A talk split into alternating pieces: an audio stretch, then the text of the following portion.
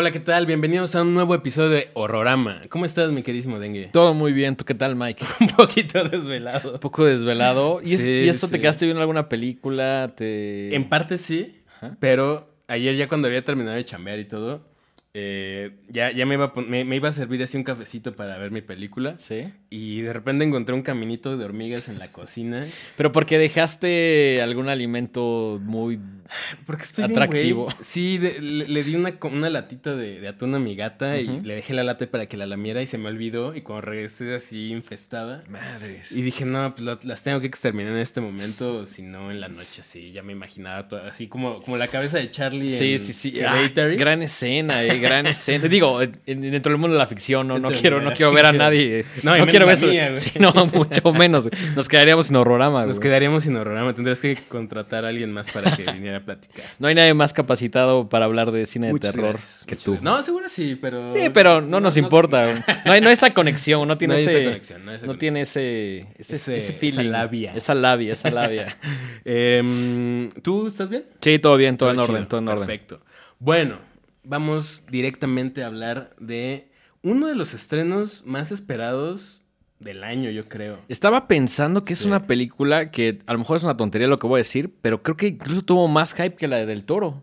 Pero Bueno, mucho más. O sea, yo, yo vi más, la vi más como el trailer en, en las funciones, quizá un poquito más como en redes. O sea, siento que toda la promoción que no tuvo la del toro, sí la tuvo esta que es eh, la, medium, ¿no? Sí, además, eh, creo que eh, la gente de Cinema, Cinema Caníbal lo está haciendo muy bien en, en materia Sí. de, de promocionar sus, las películas que trae. Y A mí- está trayendo cosas muy interesantes. Sí, ya lleva varios años haciéndolo, haciéndolo muy bien todo el equipo. Siento que las elecciones de esas cosas en las cuales les importa mucho, ¿no? Que no traen eh, cosas como aleatorias. Si bien no todo es de terror, sí les gusta el género, bueno, o eso entiendo por, por la selección que tienen, pero en general agarran películas como interesantes, un poquito diferentes.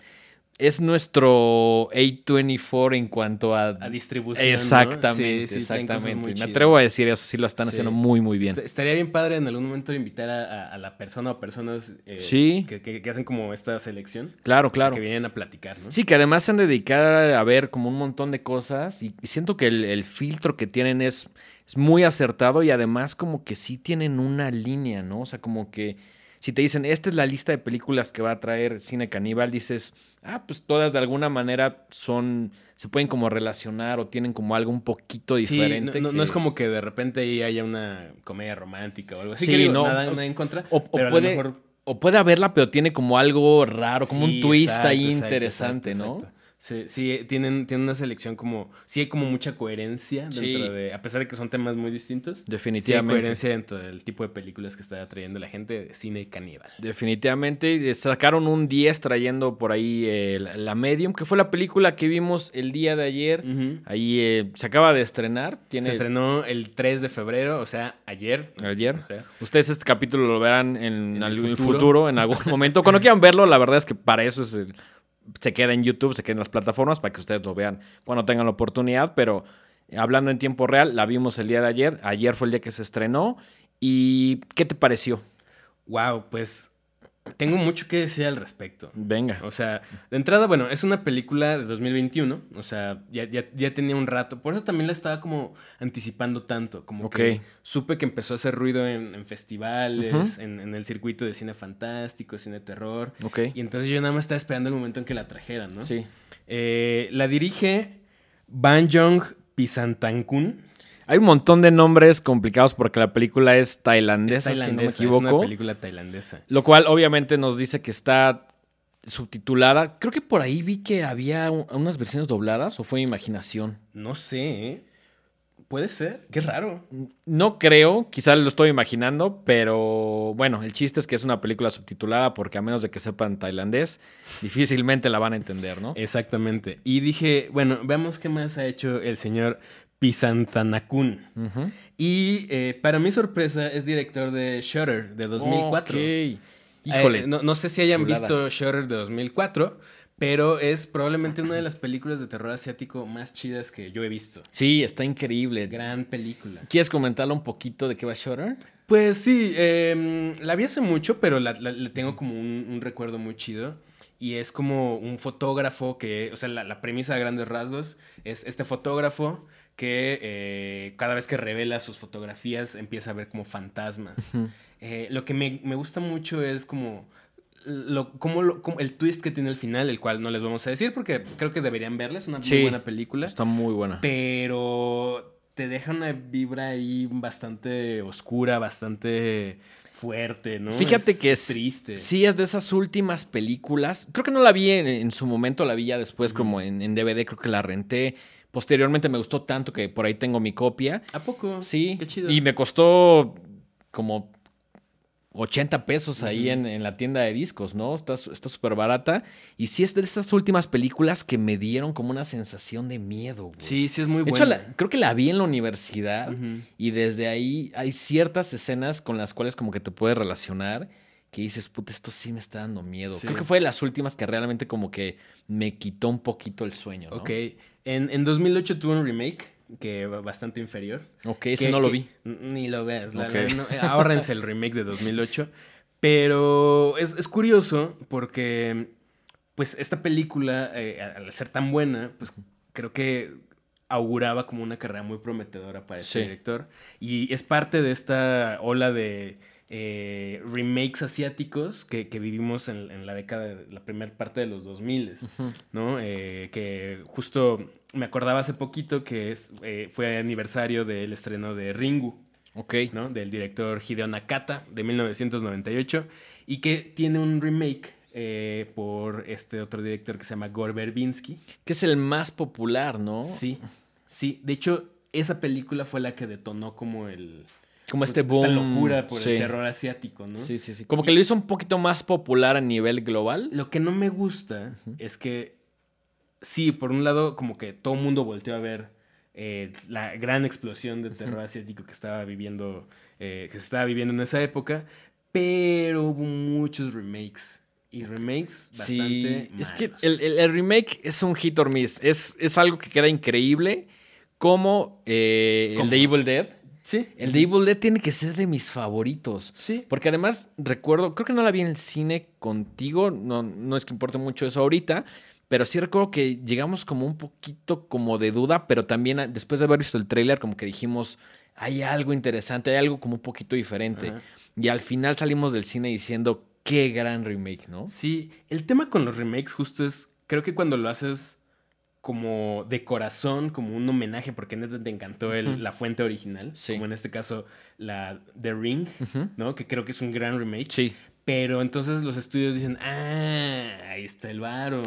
Eh, Y vamos a empezar a hacer remakes de todo lo que salga. Y Es- ya se vuelve un producto, en la gran mayoría de las veces, chafa. Creo que es un poco como el, comparándolo con el, como el cover de la canción. Ujú. Si haces un cover o pretendes hacer un cover igualito, es muy probable que no te salga tan bien como, la, como la canción original. Pero si agarras y dices, ok, me gustan estos elementos y voy a hacer que suene, como voy a apropiarme la canción, que suene a mi banda, creo que ahí hay un ejercicio mucho más interesante. Exacto, se vuelve más interesante. Puede ser un buen tributo, y Sí. ya, está bien. Pero es mucho más interesante cuando te lo apropias y cambias algunas cosas, a excepción de Suspiria. El peor remake de la El historia. remake de la historia. pero Puedes, no- puedes citarme en eso, el peor maldito remake de la historia. Metieron ahí cosas de guerra. No, ya no. Ya, ya, bueno, regresemos a. No me la hagas medium. empezar, No, güey. No me hagas empezar. No, regresemos a la medium. Eh, fíjate que lo o sea, yo había visto como escenas, como muy así, como que no quería saber mucho tampoco. ¿Viste trailer o solo escenitas? Vi como escenitas, la Ok, verdad. ok. Eh, y entonces lo, que, lo primero que me llamó la atención es que es una especie de fusión entre documental, falso documental, que el, el término es mockumentary, eh, falso documental y found footage. O sea, estas películas que al parecer es como si alguien se encontrara eh, el pietaje que, que se, que se obtuvo de un suceso y entonces te lo ponen así. Un poco como en el mezcla. espíritu de Cannibal Holocaust, ¿no? Ándale, justo, justo, justo. Es, es una mezcla de, sí, justo como de footage, como de lo que decías, de falso documental, que muy al principio, te digo, yo no había visto trailer, no había visto, bueno, creo que el trailer lo vi en el cine, pero no lo olvidé en la realidad. Había visto como el póster y muy al principio como que sí dije, ah, caray, es documental. Como, como que ahí empecé a dudar. Después en la película queda claro que es, es, es, una película, no es un documental estrictamente, pero juega como con esa idea, ¿no? Sí, es como una mezcla ahí de esas dos cosas. Que al final se vuelve un poquito más coherente y entiendes por qué es una mejor idea que funcione como un falso documental que funcione como una película, ¿no? Por el tema de los güeyes de la cámara, eh, que se vuelven importantes al, final de la película, ¿no? Sí, sí, sí. Eh, también tiene, obviamente, sus tintes de folk, folk horror. Sí. ¿No? Porque justo eh, toda, toda la, premisa de la película está basada en tradiciones chamánicas eh, de Tailandia, ¿no? De hecho, de hecho, creo que eso es lo primero que me llamó la atención y lo que me hizo, se me hizo más interesante de la película. Eh, como siempre, creo que muchas películas están estructuradas como primer acto, segundo acto o primero, segundo y tercer acto. Sí. Aquí yo noté dos grandes actos. De acuerdo. Sí, sí, sí. Y a mí el primer acto fue el que más me gustó. Se me hizo muy interesante. siento que tenía un approach muy serio. Eh, se sentía como muy natural todo. Y la historia va más o menos de... Em, se supone que en Tailandia eh, hay una eh, tradición en la cual una especie de espíritu, de, diosa incluso le llaman. El, el Ban Yang. El Ban Yang. posee a alguien. Lo, posee como de una manera que, no te dicen si es positiva o negativa, ¿no? O sea, como que te dicen eh, esta onda de, que, que, son como medio elegidos, ¿no?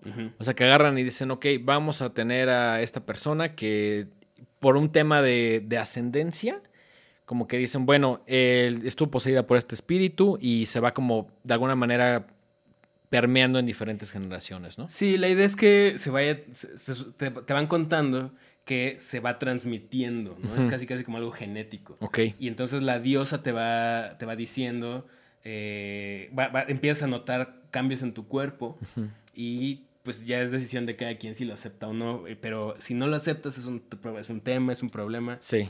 Y si sí lo aceptas, pues empiezan a pasarte cosas y te vuelves justo como un conducto eh, para que esta, esta deidad eh, eh, pueda comunicarse con la gente del pueblo o, no sé, de la localidad en la que estén, ¿no? Y te, hacen notar que la gente acude a, a, esa persona que se vuelve la medium para pedirle consejo, para pedirle sanación espiritual. Sí, que, algo que me gustó mucho es que, y justo como en esta parte muy al principio de, documental, como que llegan y le preguntan qué tipo de enfermedades o qué tipo de problemas son los que tú curas, ¿no? Y dice, bueno, es como que curo o trato de aliviar a las personas que tienen problemas como no tangibles, que no puedes como ver a primera vista, ¿no? Incluso alguien le pregunta como de, oye, ¿y si alguien llega con cáncer y lo puede salvar? Y dice, pues no, o sea, no, no, no, soy, no soy una doctora, no, no soy una científica, me dedico más como al tema de la sanación por medio de otro tipo de rituales, de, ya sabes, como de actividades. Sí, sí, sí. Justo le dices, no soy científica, ¿no? Exacto. no soy Batman. No soy Batman. Batman es un científico. Em, y bueno, entonces aquí te, presentan al, uno de los que yo creía que iba a ser el personaje principal, ¿no? Que es esta mujer ya grande, es una señora que se llama Nim. Y es un personaje que a mí me encantó, ¿no? Como que está nunca... Como que no pie, como que sabe muy bien... Eh, Sus alcances. Exactamente. Y es como la persona más Mm, aterrizada. Suena medio raro que lo diga porque generalmente está como en el tema del medio, y viendo cosas más allá de lo evidente, con su espada del augurio casi casi. Pero la realidad es que es un personaje como muy aterrizado que, que conoce hasta cierto punto bien cómo funcionan las cosas y que guía al, al, pueblo o a las personas que se le acercan como a decirle, pues necesitas hacer esto, eh, esta es una buena decisión, esta no tanto, eh, etcétera, ¿no? Em, y bueno, toda esta primera parte es justa, te plantean el universo en el que estás eh, viendo la película, te plantean estos personajes, te presentan a su familia, sí. ¿no? Y ahí es donde siento que es como el paso a la segunda parte. Exactamente. Y aquí es donde empiezan los spoilers, así que este, ya saben, ¿no? Exacto, si no lo han visto, vayan al cine, regresen a este video y... y ya nos dicen si están de acuerdo o si no. Exactamente. Em, su sobrina empieza a manifestar cambios cambios, eh, se empieza a comportar de forma extraña. ¿no? Y Que empiezan a afectarla como en su día a día y específicamente como en su trabajo, ¿no? en su trabajo. La corren por cómo se ahí, relaciona ajá. con la gente, ¿no? Eh, empieza a beber mucho. Sí. eh, se empieza a descarrilar. Y entonces, esta chica, esta señora, Nim, la, la medium original, pues intuye que probablemente es la diosa que ahora se quiere pasar al Exacto. cuerpo de su sobrina. Exactamente. Y entonces eh, la, la mamá, la mamá de la, de la niña, de la chica, eh, una chica que se llama Mink, eh, pues no está como, como que no está muy convencida, como que siente que esas tradiciones ya no son para ella y así. Y se niega, se niega a ser parte de eso. Incluso la misma Mink como que dice, ay, güey, esto, Ajá. ajá, ni al caso, ¿no? Y por ahí, incluso la película tiene como algunos medio tintes, eh, no- como humorísticos, como tiene algunas cosas que dice como de, ay, el espíritu de Doramón, ¿no? Ajá. Y hay gente que empieza a cantar la canción y como que se empieza a burlar el tema eh, en algo que dice como, esto no es coherente, yo no creo, hay gente ahí que está inventando este tipo de cosas y ella es como la más desapegada en cuanto a este tipo de creencias, ¿no? Sí, totalmente. Entonces, em, de repente, pues se empieza a poner ella muy mal. La, la- la chica se empieza a poner muy mal. Y ahí es donde dicen, no, pues la neta sí tenemos que intervenir. Sí. Porque esto, o sea, puede Sí. acabar muy mal, ¿no? Exacto. Eh, y aquí es donde, para mí, cambia radicalmente el tono de la película. Ujú. empieza, empieza a saber ya realmente lo que es como el tema de una posesión, Sí. ¿no? Eh, a nivel estético, me quedó a deber un poquito. Mm, algunas cosas. O sea, siento que algunas. O sea, siento que el espíritu de la primera parte de la película. Sí es como de muy cámara en mano. Las Ajá. locaciones como que sí están bien buscadas, pero sientes que si bajas a algún lugar de Tailandia se podría ver así. Que extrañamente me Se parece... parece a México, ¿no? Sí, sí, Sí. O sea, he ido a pueblos de México y le digo con mayor respeto del mundo que se ven parecidos. Sí, sí, o, sea, sí, que, o sea, que es como la ser- selva, ajá, como... Ajá. Parecía hasta como Catemaco o algo Sí, así, sí. ¿no? O sea, como algún lugar de... Me recordó como esos lugares de Veracruz Totalmente. que hemos ido y, y, pues hay, hay mucha vegetación, la gente vive de cierta manera, se siente como un nivel de vida un poquito más como cercano, mucho más simple comparado con la ciudad que llevamos treinta y tantos años viviendo aquí. Eh, contrasta mucho y sí en algún momento dije, esto pudo haber sido filmado en México, ¿no? O sea, al menos unas partes. sin. Es que fíjate, eso me gustó mucho. Ok. O sea, esa primera parte donde se siente como muy serio, siento que le, le da el, el realismo que yo, que yo quería ver, Ok. ¿no? Ya en- a partir de la segunda mitad, eh, no sé, el- lo primero que noté es que la chica, la, la- la chica poseída, Mink. ajá. ajá, no me encantó su papel. A ti sí, ¿no? No quiero decir que me encantó, pero creo que cumple. O sea, creo que el, el papel era muy complicado y ella, con sus recursos y con lo que sabe hacer, trató de dar la mejor entrega posible. Pero sí hay algunos momentos en la que no solo ella, sino diferentes actores, como que se ve falso, ¿no? Como, como que no te la crees tanto cuando están hablando de temas como súper complicados y elevados y de pronto está como poseída y hay unos momentos de posesión que dices, claro, ¿no? Y hay otros momentos de posesión que dices, oh, esto no te salió tan bien. Eh, también creo que en el, tema de posesión, como ya hablan específicamente de eso, es muy mm, com- como, que no, no se queda a la mitad. O sea, como que sí hay unas escenas donde está poseída que dices, ay cabrón, esto, esto está, podría ser un poco impactante o transgresor para cierto tipo de público, ¿no? Claro. Eh, en la última parte, por ejemplo, cuando está como orinando en la mesa, eh, no- o sea, siento que la película no, no- como que dijo, no, no vamos a detenernos, vamos a ponerlo tal cual creemos que puede ser la interpretación o nuestra versión de, de una posesión, ¿no? Sí, no, y de hecho algo que me llamó mucho la atención es que es una película larga, Sí. ¿no? Dura casi... Como dos horas, y horas media y más o menos. Ajá. Pero le trepan al, Sí, así a la sí. intensidad. Eso es algo, creo que es uno de los grandes aciertos de esta película, que empieza como, eh, te presenta a Tailandia, los personajes, etcétera, y va creciendo, y va creciendo, y al final ya se vuelve como una cosa súper loca que está como más involucrada con, con el folk horror, ¿no? Y se descarrila, o sea, en Sí, el mejor sí. sentido de la palabra. O sea, Ajá. si ustedes querían una película tranquila y seria y como de estos slow burners, esta no es. No, no, Esta no. Definitivamente no es. Empieza así y de repente se vuelve una locura, Avalancha, Una sí, avalancha de cosas que pasan en la última, no sé, los últimos 40 minutos son pura Es- demencia. es- esa fue mi parte favorita, ya cuando están como en, eh, haciendo e- este ritual, que de pronto ves como que llegan otras personas a prepararse, y como este personaje, no recuerdo cómo se llama, pero es como el que guía todo el, toda esta como exorcismo que van a hacer, no sé si el término sea tal cual exorcismo, pero este ejercicio como de liberarla del demonio. Sí, bueno, falta decir que obviamente eh, Nim, la, la medium principal, dice, es que creo que lo que está poseyendo a, a- le dice a, la- a su, a su hermana, lo que está poseyendo a tu hija no es la diosa, es otra cosa mucho peor. Y además, ¿sabes qué me encantó? Y creo que es de los puntos fuertes de la película, que no, o sea, te dicen, no solo es un demonio, son un montón. Y no sé qué pedo con estos güeyes. O sea, Na- nada la preparó para eso. sí, ¿no? es como de, o sea, yo creía que era esto y de pronto resulta que no es eso. Son diferentes, son varios y no tengo ni idea. Y me encanta, y creo que esto sí aparece como en el tráiler que dice, hace como la analogía con el coche, ¿no? Que dice, esta persona ahorita, Mink, es como si a un coche lo dejas abierto y con las llaves abiertas. El güey que la arranque la va a manejar por donde quiera y eso me parece una idea increíble. Y es, es eh, al menos ahorita yo no tengo como muy presente alguna otra película donde se maneje la multiposesión, ¿no? Creo que eso es algo hasta cierto punto nuevo, o al menos que ni tú ni yo habíamos visto. Generalmente es como de, eh, eh, por ejemplo, Exorcista, pues sabes que es eh, el, el diablo, etcétera, ¿no? Como que siempre hay algún un- tipo de algún tipo de demonio. ente, Ajá. ajá. Pero el, el conjunto de, de varios es, creo que, algo muy atractivo a la película. Y siento que, a pesar de que me gustó, le pudieron haber sacado un poquito más de jugo.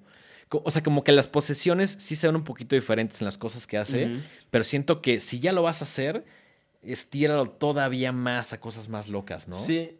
eh, a mí, sinceramente, me gustó. Sí me gustó. Normal. Nor- mm, un poquito más de normal. Sí, Ok, sí la ok. volvería a ver. eh, pero Si, si tuvieras que ponerle un número en el micómetro. como un 7.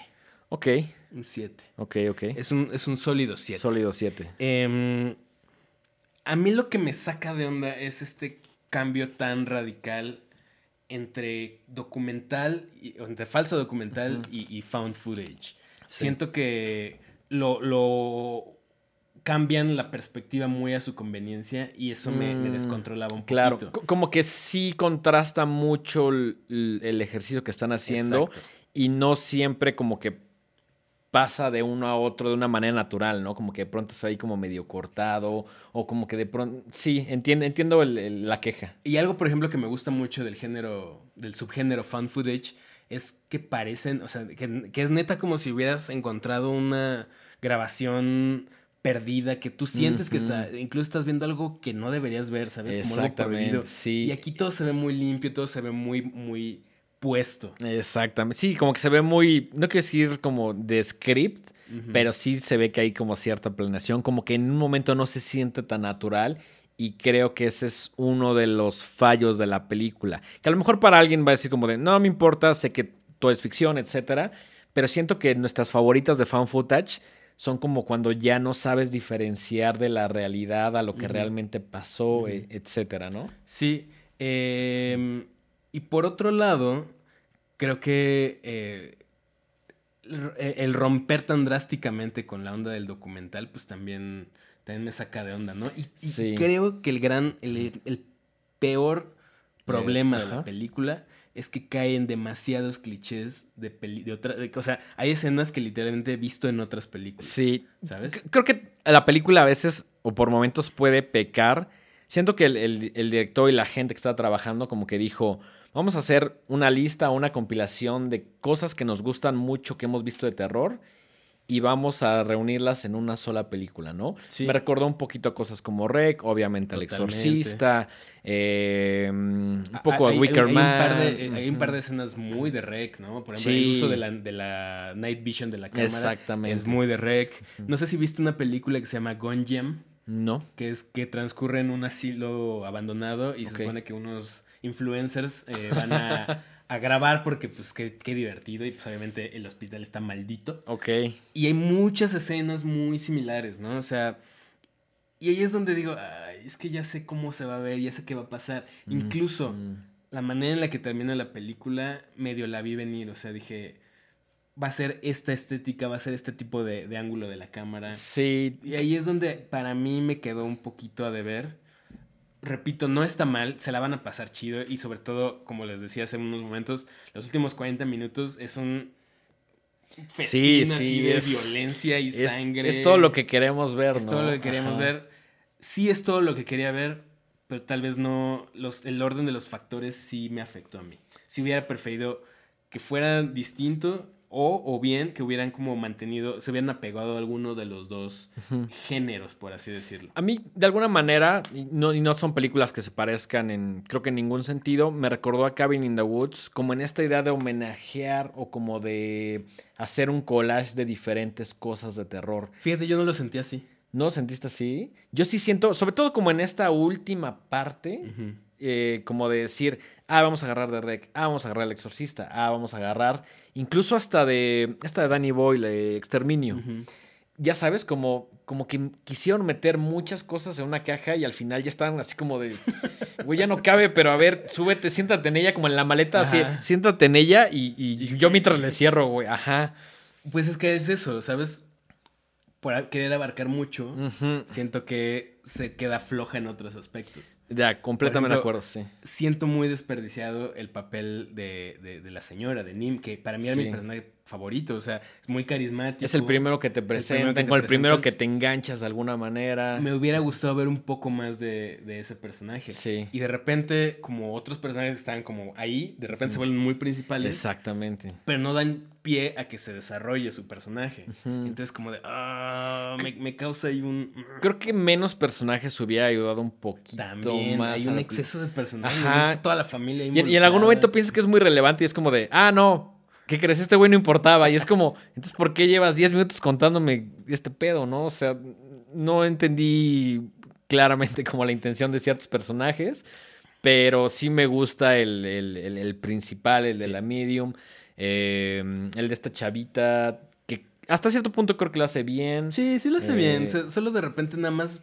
Parece como que la despeinaron y le dijeron, camina así como raro. Ajá, como que le dijeron, güey, vente súper cruda, güey. ¿No te das con esa impresión de que, de que algunas, algunas tomas como que no se veía poseída, nada, se veía como, como, malita, como con un fin de semana sí. muy pesado y como sí. así de tres días de fiesta. Es, esas así posesiones yo sí las he tenido. Así, así, no sé cuántos demonios traigo adentro. Exacto. Ah, sí, sí me ha no, no, no, era uno, güey. No, era uno, no era uno eran varios, güey. Ajá, era Pero, el espíritu neutro. Exactamente, el, el espíritu neutro. Dato cultural, el otro día estamos revisando qué es lo que contiene una, una bebida alcohólica de muy baja calidad.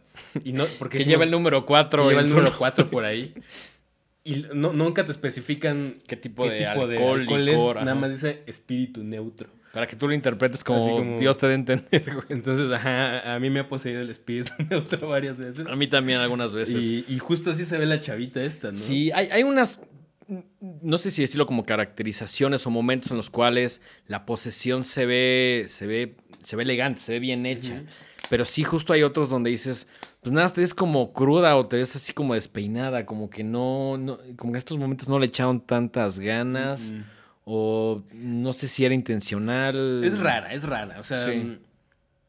igual y también alguna, algunas personas podrían opinar que eso es lo que la hace más natural que a lo mejor okay. no están acostumbrados a... Sí, a, esta, a, llevarlo al extremo, ¿no? Ajá, a estas deformaciones y que se contorsionen. Sí, todo. como una onda Reagan de que o estaba normal o estaba ultra poseída. no, no había un punto no. medio así que nada más maldijera. No, no, no, güey. Estaba o, Ajá, chida, o, o, chida, o, chida, o no chida, güey. y a lo mejor en, una, en un mundo real una posesión se vería así. Sí. Nada más como si estuvieras acá. Espero nunca ver eso en mi vida. O si no, de lejitos. Ajá. Pero sí, la, la, realidad es que es, es, es su interpretación de, de, todo este tema de, de, cómo la gente está poseída, sí. ¿no? Ha, ha, ha, tenido como críticas muy mezcladas. Ok. Hay gente que dice, me encantó, es, uh -huh. lo que, es justo lo que quería ver, así puro desmadre al final, sí. y violencia y sangre y tripas volando por uh -huh. todos lados. Y hay gente que como yo, dice, o sea, sí está chido eso, pero, me hubiera gustado un poquito de, más carnita. De acuerdo, de, acuerdo. Historia. Creo, que a mí, mm, la, justamente estos últimos 30, 40 minutos del final, siento que también lo pone en ese momento porque es lo que te llevas un poquito. Sí. Sales de la sala del cine diciendo como, ah, esta parte es la que más recuerdo porque fue lo último que vi, ¿no? Y esa parte me parece increíble, cuando están haciendo como toda esta ceremonia, eh, cómo están arreglando, cómo están unidos como por estos hilos. Eso se me hay, hizo hay unas, hay unas cosas muy locas, cuando de pronto llegan como a una especie como de buey y que lo ven así como si vieron que dices, ay cabrón, o sea, no solo viene un montón de gente y velas y tótems y cosas locas, sino que también trajeron animales y, o sea, solo faltaron gallinas y, o sea, sí está, está muy loca esa parte. Fíjate que me, me, hizo querer interesarme en más de esta cultura tailandesa, o sea, son cosas que yo nunca había visto. ¿no? O sea, de, o sea, de, entrada lo de esta de la multiposesión es algo que yo no había visto. Claro. Eh, Mm, a, mí me, llaman la atención esos temas como de medio de demonología y así. Está padre, ¿no? Entonces, a lo mejor me gustaría interesarme en, la, pues, no sé, la mitología tailandesa y ver qué Siento que en general este tipo de películas que no podemos conectar con nuestra vida diaria, con nuestro ambiente, con una cultura que de alguna manera conocemos, lo hacen todavía un poquito más interesante, como que dices, ay cabrón, esto es muy ajeno, no tengo ni idea de qué va a pasar, ¿no? Y creo que es muy claro en, toda la película y específicamente en estos últimos 30, 40 minutos, que ya hay animales y están atados como por hilos y hay velas y hay unas cosas que... Yo nunca he visto un flores. Sí, no, no, no, no. Y al final creo que eso es lo más valioso, es mostrarte este tema tan recurrente de las posesiones y bla con la mirada de una cultura completamente ajena a, ti, o sea, por lo menos para el mundo occidental. Sí, sí, sí. Em, bien que mal, cuando tú ves una película de posesión y es hollywoodense o, algo así, medio ya sabes qué va a pasar, medio ya sabes cómo se va a ver. Y también ya conoces el ritual católico. Exactamente. Creo que ahí sí hay un contraste muy grande, aunque, aunque tengan como el mismo objetivo de quitarle a alguien el demonio, lo que sea, sí estamos como muy acostumbrados a la parte occidental católica, ya sabes, que llega el padre y le echa agua y cosas que hemos visto durante muchos años, como la más... cara verde. Exactamente, que también lo retoma y, creo que al final del día sí es un poco lo mismo, pero en culturas diferentes. Y, eso está bien padre. Está súper chingón porque además esta parte de la cultura que no conoces sí te aporta nuevas ideas y le da como un twist ahí bastante interesante, ¿no? Creo que el hecho de que sea una película eh, tailandesa como que sí puede ser un poco más atractivo porque no estamos familiarizados con la cultura, con los rituales, con cómo funciona todo este tema, ¿no? A mí me gustaría que, esto a lo mejor fuera como el, la, patada de inicio de una nueva ola de terror asiático, ¿no? estaría increíble. siento que, como todos los movimientos, eh, hay como una película que inicia algo tiene como su época más chida y de repente Después empieza hasta que se desaparece. Exactamente. Por, ahí, me recuerda un poquito que igual estaría chido también en algún momento hacer un, una recapitulación como de la nueva ola de, de, French Extremity. Híjole, que también los franceses. Yo recuerdo cuando tú me pasaste... Mm, exactamente. Y, y, recuerdo que sí es una película que en algún momento estaba viendo en mi computadora porque no sé si salió en el cine o lo que sea, pero ese momento tú me la pasaste y recuerdo que estaba viendo en mi cama y si era como esas cosas que no, no quise que me tapé los ojos, pero como que sí estaba así como, que te hace voltear. Como medio volteando así de, oh, no sé si quiero verla, si lo que creo que va a pasar, ¿no? deberíamos hacer un ranking de, de esa, esa ola que hubo de, de terror francés. Eh, que los franceses, o sea, tú los ves así muy... Muy refinados, muy, prendiditos. Muy prendiditos. con su cafecito, muy su, su croissant y la china Torre Están bien dañados. Entonces se, aventaron ahí como unos 5 o 6 años de películas bien torcidas. Bien torcidas y bien violentas. Y, yo dije, no mames, ahí está... O sea, esto es lo que queremos ver ahora. Y de repente se esfumó. de pronto, sí, o sea, como que tuvo un gran boom. Y de pronto como que no sé qué pasó y que ya no le dieron como una continuidad. Pero creo que definitivamente Martyrs tiene que ser una de esas. Fácil. En un top 3, ¿no? Fácil, fácil. Definitivamente. Para mí es, mi favorita de ese, de ese sub. Creo, no, no he hecho bien como un conteo y no te las tengo como tan presentes, pero sí Martyrs fue una de esas cosas que te, te cambian el pedo, ¿no?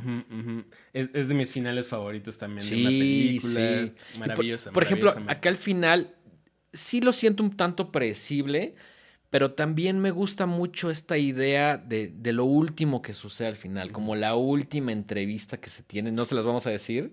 Sí, esa fue mi parte favorita. Es, esa parte creo que te regresa como a... Te regresa y como que tumba un poco el, tema de, todo lo... O sea, todo lo que construyó, de pronto te dice, ¿qué crees? Que a lo mejor no, güey. Y eso me parece un final brillante. Si bien ya sabes qué sucede como en esta escena, no quiero decir de acción, pero de, como de la posesión, que, que, que, está como, como toda la gente haciendo el ritual, como planeando, lo que también pasan cosas muy interesantes y muy violentas ahí el, final, final, estrictamente como de la entrevista, me pareció brillante. Y además, sí, muy fino. Un toque así como. Sí, sí, es la cereza del pastel.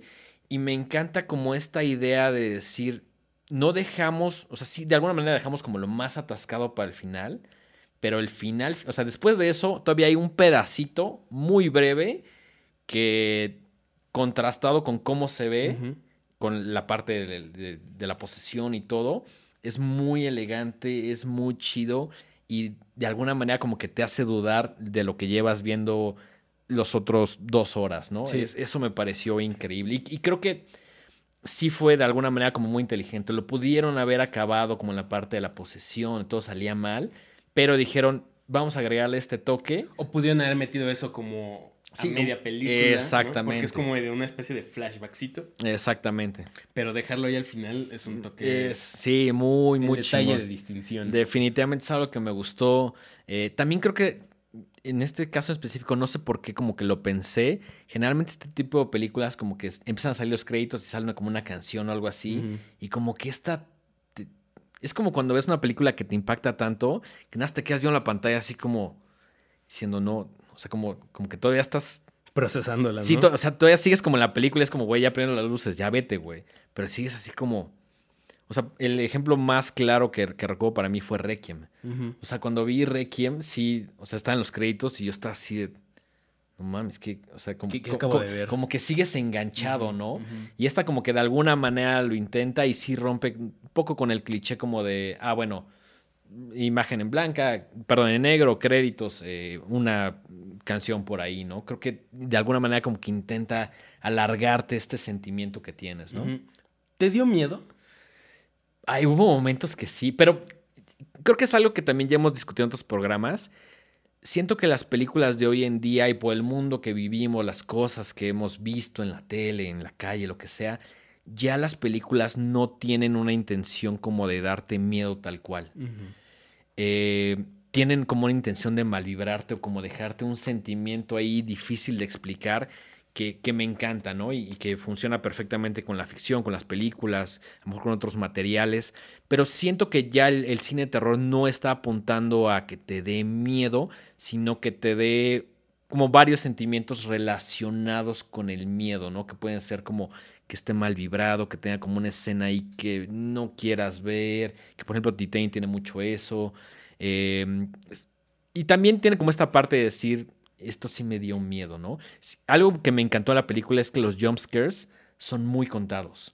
Que esa es una de nuestras quejas. Se agradece muchísimo, porque en algún momento, sobre todo como en los 2000 el jumpscare se volvió como es como el recurso más barato para hacer digo, cine de terror, ¿no? Sí, y, jumpscare nos referimos como a este susto de pastelazo, como de que de pronto todo está muy calladito y de pronto alguien así como que sale a la puerta y brinca y te asusta y, es como... trepan al volumen. Es, un recurso... Eh, a mí ya no me convence. Es un recurso que hoy en día ya, ya es barato. Ya es muy barato. muy barato. Y si lo vas a usar, o sea, tienes que usarlo muy poquito y de maneras muy inteligentes. Y esta película siento que lo hace. Creo que por ahí los intenté contar. Eran no más de tres jumpscares muy bien puestos porque no los reparten bien. sí, creo que en general el tipo de terror al que busca llegar esta película es más bien como de clavarte en la dinámica familiar, ¿no? Clavarte como en las relaciones entre los, miembros de la familia y, arrastrarte a esta vorágine de locura y de violencia al final, ¿no? Y, es un, a mí se me hace un tipo de terror más efectivo porque lo otro sobre todo cuando, digo, y en general ya todo el mundo sabe, hasta el- yo a veces hago un ejercicio que ya no debería hacerlo, porque me arruino las películas yo solito, pero cuento en mi cabeza y, y lo puedes, jump- no, el, el tiempo entre el que pasa algo Ajá. y cuentas como uno, dos, tres, cuatro, cinco y sale el jumpscare. O sea, lo, lo ah, tienes ok. súper bien timeado. ajá, en- entre el momento que crees que va a ser el jumpscare y, y que de hecho sucede, ¿no? Ajá, Ok, ok. ¿Y cuál es tu porcentaje de jumpscare? No, o sea, lo que ¿Como voy es que 5 segundos? Entre cinco Ok. y tres segundos, ¿no? Ok. Y, y es como de, ah, ya sé. O sea, el otro día veía una película con alguien y me dice, es que ya no brincas. Le digo, pues es que ya sé qué va a pasar. Sí, ya, o- ya no, no me... Es que creo que el problema del jumpscare no es el jumpscare en realidad, sino que se ha vuelto predecible y ya y sabes. abusaron. Ajá, ya sabes que va a estar como la protagonista o el personaje, como en un lugar como callado, ella sola, bla, bla, bla. Y ya como que te lo... Ajá. Algo está así y de repente das cuentas, uno, dos, tres, cuatro, se voltea y sale algo. Es como cuando vas a comer a un lugar y ves que el mesero ahí viene con tu plato. Pues es como, ya sé que ya vienes, güey, ya, o sea, no, a lo mejor si llegas por atrás o de pronto sí. llega otro mesero a dártelo. Pues, De abajo de la mesa. Ajá, ¿no? sí, así como de, güey, o- no, es más sorpresivo cuando vas al baño, regresas y ya está la comida. Ajá. Ese es el tipo de jumpscare que así nos gusta. Sí, sí, sí, sí, exacto. Entonces, prefiero que el terror vaya construyéndose, vaya... Voy a hablar de otra película que eh, también entra como dentro del género del mockumentary, que se llama Lake Mongo. Sí. ¿La viste? La vi y no conecté. Ahí te va, ¿qué me sucedió con. Lake Mongo? Me gusta cómo se ve, me gusta la intención, me gusta la, la- la estética, el mood en el que te pone, pero para mí no fue una película convincente. Y además, que todo el mundo me decía como, no mames, esta es la película de fan footage. Venga, señores. Y para mí no fue. A lo mejor para muchas personas sí, lo respeto, pero para mí no lo fue. Para mí es Blair Witch Project. Ah, bueno, estás hablando de así... el- Para mí, para mí. las Joyas de la corona. Habrá quien allá afuera diga, no mames, Lake Bueno. Mongo es superior por y tendrá sus motivos. Yo creo que son muy distintas, porque Blair Witch es eh, found footage. Sí. Lake Mongo sí es como un documental. Y Es- eso es lo que me gustó a mí mucho de Lake Mongo. Lake Mongo es una película australiana, no recuerdo ahorita el año. ¿De Ha de ser los 2000 algo. 2010? No, menos. no estoy muy seguro ahorita. No voy a sacar mi teléfono para ver. Pero eh, es una historia de una eh, chica que desaparece y luego la gente, bueno, su familia la empieza a ver en, la, en fotos y así en su casa. Y es una historia de, de fantasmas, pero jamás ves al fantasma, ni una sola vez. Al final medio te ponen algo y a mí lo que me gusta de esa película es que es lenta, lenta y lenta y lo Sí. que te va lo que te va arrastrando es como la tristeza de la familia, como este espíritu de desolación. Y de no poder despegarse de algo, No ¿no? poder Eso de es, algo. es, es un sentimiento. ti- Tiene sus aciertos, no creo que sea una mala película, A mí me gustó mucho. pero para todo lo que me habían dicho que iba a ser, no lo fue. Véanla, véanla. Véanla, véanla, y sí, ustedes véanla, sean los sí. jueces. A mí se me hace muy chida. Y esa película a mí se me dio miedo, ¿saben? O sea, como que mm, nunca ver nada como tan claramente, como que todo te lo imaginas. Es, eso me parece como el tipo de terror que nos gusta y, y que podremos catalogar como inteligente en el sentido de que no. Digo, también nos gusta ver monstruos, personajes, etcétera. Nos gusta todo el terror en general. Pero siento que es mucho más complicado construir. Eso sí, es más difícil. Es más difícil construir el miedo en alguien a través de cosas cotidianas o no tan obvias como un monstruo que se ve feo, ¿no? Es mucho más complicado jugar como con el tema de la mente. A mí me encanta esta idea de, de decirte, eh, puede ser cualquier cosa que esté en tu cabeza. No, no, te estoy, no te estoy poniendo un personaje detallado, no te estoy poniendo un, un Pinhead, no te estoy poniendo un Freddy. te- te- que, que es, es muy específico lo que te estoy diciendo. Es como tú construye a partir de todo lo que has visto, de todo lo que has vivido, tu propio personaje, tu propio demonio. Es tu que ahí propio... está lo chido, porque no, no, no sabes cómo es, o sea, no lo puedes terminar de ver, Sí. no lo puedes terminar de aterrizar. Y cualquier cosita que crees que, por ejemplo, en, en esta película de Lake Mongo, de repente como que ponen una foto que alguien tomó y se ve como algo ahí medio borroso, pero nunca se ve claro. Y los de la, o sea, la gente que están entrevistando en la película dice, no, pues que es un fantasma, ¿no? Y lo que más me gusta de esa película es eh, se supone que, que, están tratando de, de, investigar qué pasó con la, la, chica desaparecida. Y el final es muy triste porque es una cosa como de ahí de angustia adolescente y unos temas ahí como sexuales medio fuertes. Y entonces para mí eso la hace muy efectiva y es lo opuesto a ser obvio, ¿no? Lo opuesto a ponerte el susto de pastelazo, el susto del, de jumpscare súper timeado, eh, la violencia como tan gráfica. Exacto. Parecería... Para mí eso la hace efectiva. Sí, claro. Y, y, parecería que agarraron y dijeron, ¿qué es lo que ya está muy visto en el mundo de terror? Vamos a darle un poquito la vuelta a pesar de que yo conecté, sí creo que hay cosas que me gustan y de, cómo se construye, de cómo no juega con novedad, eh, etcétera, ¿no? Que hasta cierto punto que creo que esta de, de Medium mm, más o menos lo tiene un poquito, ¿no? Es una mezcla rara. O sea, eh, yo creo que si esta película hubiera salido en 2010, hubiera, sido otra cosa. Un sí, sí, sí y la hubieran copiado hasta la infinidad y la hubieran hecho toda la cantidad Un montón de, remakes. horribles. Sí. sí, también es como, o sea, si lo vemos en el contexto de hoy en día, funcionará para algunas personas, nos gustó, pero también el momento en el cual sale una película sentimos que es clave para ya sea dejar un legado, para inspirar otras cosas, el, el timing de cuándo sale una película creo que sí es fundamental. Eh, para, ah, con suerte, marcar cierta parte de la cultura, ¿no? Sí, definitivamente. Entonces, eh, en resumidas cuentas, ¿tú cuánto le pondrías en el dengómetro? El dengómetro es muy exigente.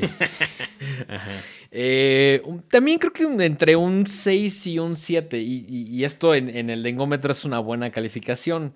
El, 5 no es malo. A partir del 5 para abajo ya es reprobado, sí, sí.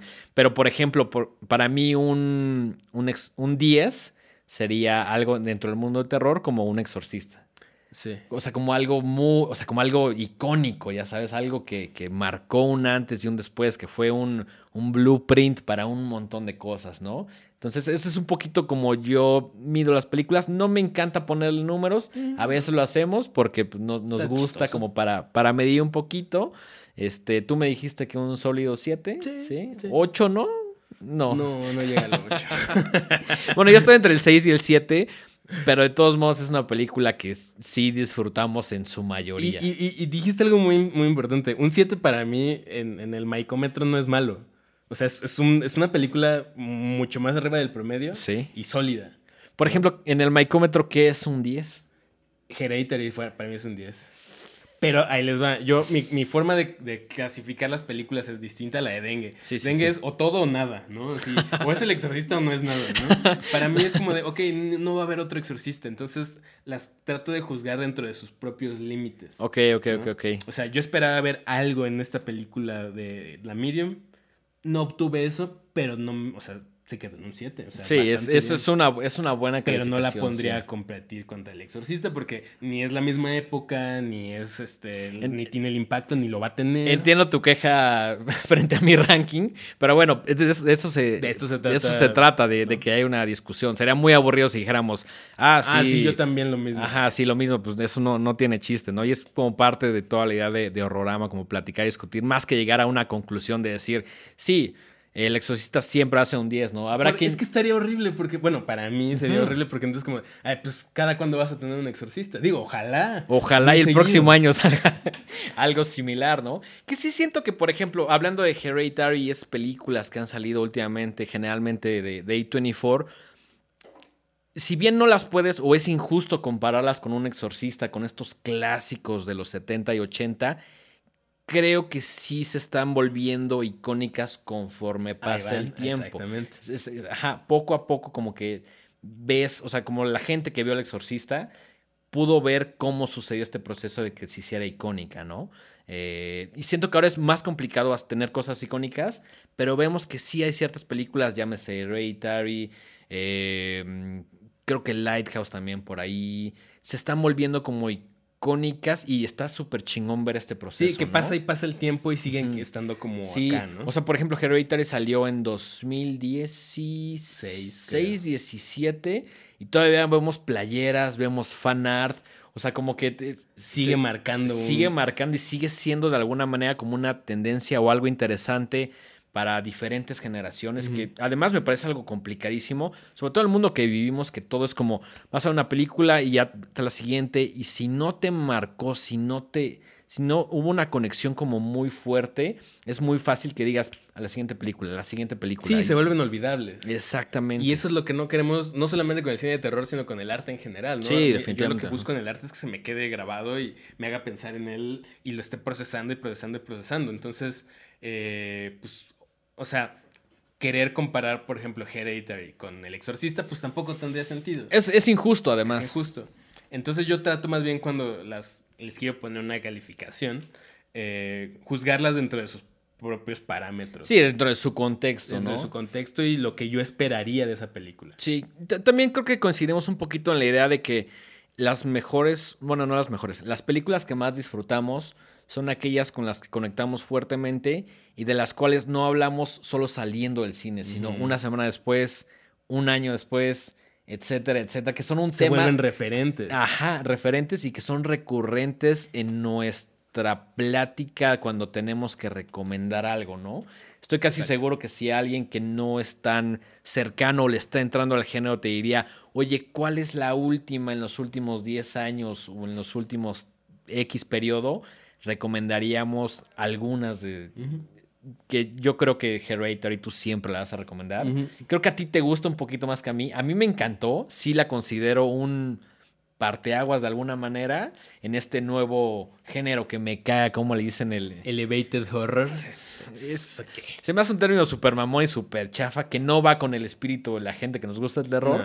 Pero bueno, es la manera de catalogarlo. Sí siento que es el, el santo grial pues por lo menos de las, más, de las más chidas, ¿no? Definitivamente. Eh, justo, de las que se vuelven un referente y se vuelven icónicas y que con el paso del tiempo van a seguir estando como en las primeras que mencionan, ¿no? Sí. Creo que es eso, cuando haces, pasan los años y la gente menciona qué fue lo mejor de tal década y siguen saliendo en los primeros lugares, es como de, ahí está, ahí pasó la prueba del tiempo, sigue siendo relevante, sigue dando de qué hablar. Que eso es lo más complicado, la prueba del tiempo es dificilísima. sobre todo con la cantidad como mencionabas, no solo de películas, de música, de arte, de un montón de cosas que se vuelven, no quiero decir desechables, pero que se, se olvidan muy rápidamente, ¿no? Sí, y yo lo que no, yo, eh, y eso es lo que pasa, y voy a hablar en nombre de los que nos gusta el terror, por eso vemos cine de terror, porque tenemos esta idea de que siempre, o sea, la siguiente película va a ser la chida. La siguiente película siempre, va a ser la chida. Siempre quieres, estás en busca de esa película que te cause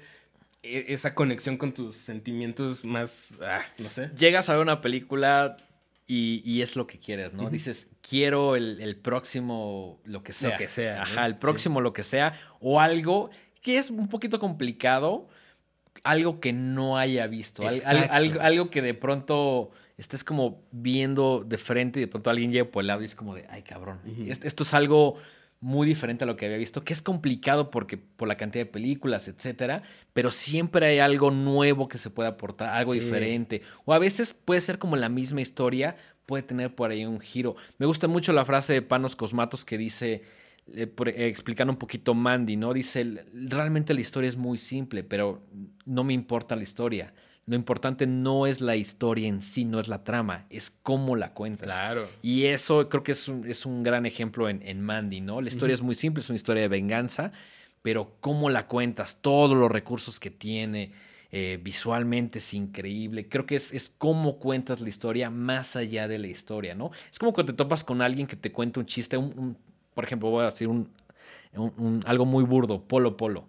El chiste a lo mejor no es tan gracioso, pero cómo te lleva a, y todo lo que te va contando para llegar a ese final podría ser divertido para alguien. Yo sé que a ti te caga Polo Polo. no, no me caga, pero es como de, no sé, no, no, no. No, es tu tipo de humor, no es tu tipo de humor. Pero lo que me refiero es, o, una persona que te cuenta una buena anécdota, un, una persona que sabe contar cosas, ¿no? Realmente a lo mejor la historia no es tan interesante, pero empieza a desviarse, empieza a, a construir algo. Sí, alguna vez vi un, un güey que hacía como un humorista también, que contaba un chiste muy estúpido. Pero empezaba su acto con el principio de ese chiste, lo empezaba a contar, se desviaba por completo, hacía una historia gigantesca, gigantesca, gigantesca, metía muchos más chistes y al final de su show de hora y media concluía el chiste que había empezado Y era una tontería, pero era como de, ah, ya ni me acordaba, pero Ajá. llevó la historia de esta manera. Y lo, lo convierte en algo redondo y además sí es un truco que no- sí he visto varias veces. Y que creo que funciona especialmente en el mundo de, de la comedia, el humor, del stand-up, etcétera, ¿no? Bueno, en resumidas cuentas, vayan a ver The Medium. Creo que hay algo que definitivamente va a checar con ustedes. Si les gusta el género de terror, Sí. definitivamente van a encontrar Ah, algo hay- ahí que les tiene a tantas cosas que sí van a conectar con algo, sí o sí. eh, Y, y sobre todo la, la apuesta a ver cine de terror que no es hollywoodense. sí. ¿no? O sea, ábranse a otras opciones. O sea, creo que eso es lo más chido al final, ¿no? Como empaparse un poquito de otras culturas y lo que sea, siempre es muy enriquecedor. Sí, aunque es una reinterpretación de ellas, siempre está padre ver cosas diferentes. Al final del día todo alimenta a, lo que nos gusta. A lo mejor podrás conectar con unas cosas más, otras menos, pero siempre es como interesante estar rodeado de un montón de cosas diferentes. Entre más vean terror, yo creo que van creciendo como este bagaje así de, ah, más aprecias y más entiendes otras cosas. Entonces, siempre recomendaremos que vean muchísimo terror de monstruos, de posesión, de... No, y ¿sabes de- qué? En la medida en la que sigamos consumiendo este cine, la gente lo va a seguir trayendo. Sí. Y queremos que siga llegando Que- este queremos tipo que de siempre. ofertas que queremos. diferentes. Yo creo que estás muy de acuerdo conmigo. Queremos que haya terror todo el maldito año. Todo el maldito año. Denguito, ¿cuáles son tus redes sociales? Arroba el dengue en Twitter, Instagram y TikTok. Todavía no subo nada, pero eventualmente lo haré. Eh, Mike, tus redes personales. Estoy en eh, Instagram como Mike-Sandoval- y en Twitter como arroba Miguel Sandoval. Esto fue un episodio más de Horrorama. Nos vemos en la siguiente entrega.